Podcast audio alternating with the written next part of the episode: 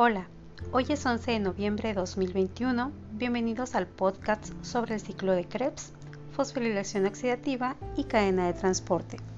Mi nombre es María de Los Ángeles Rubio Correa, estudiante de licenciatura en herbolaria y fitoterapia.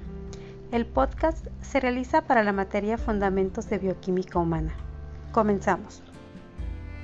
Como ya vimos anteriormente, en la ruta de la glucólisis, la glucosa se metaboliza hasta obtener dos moléculas de piruvato, 2 ATP y 2 NADH.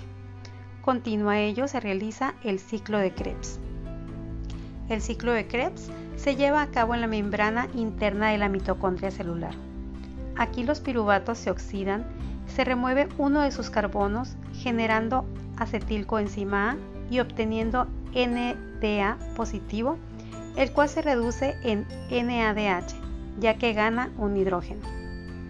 Posteriormente, el acetilcoenzima A se une al ácido oxaloacético. Este ácido cuenta con cuatro carbonos y se cataliza enzimáticamente formando ácido cítrico de 6 carbonos.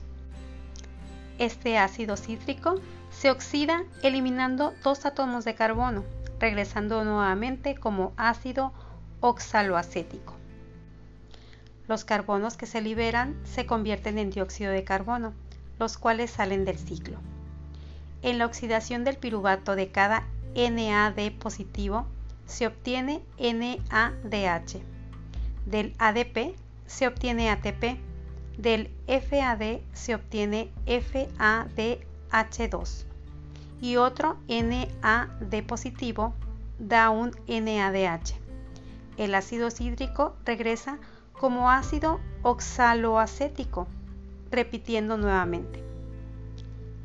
En la fosforilación oxidativa y cadena de transporte, el NADH se oxida a NAD positivo, perdiendo un electrón y ganando un protón y dos electrones que generan agua.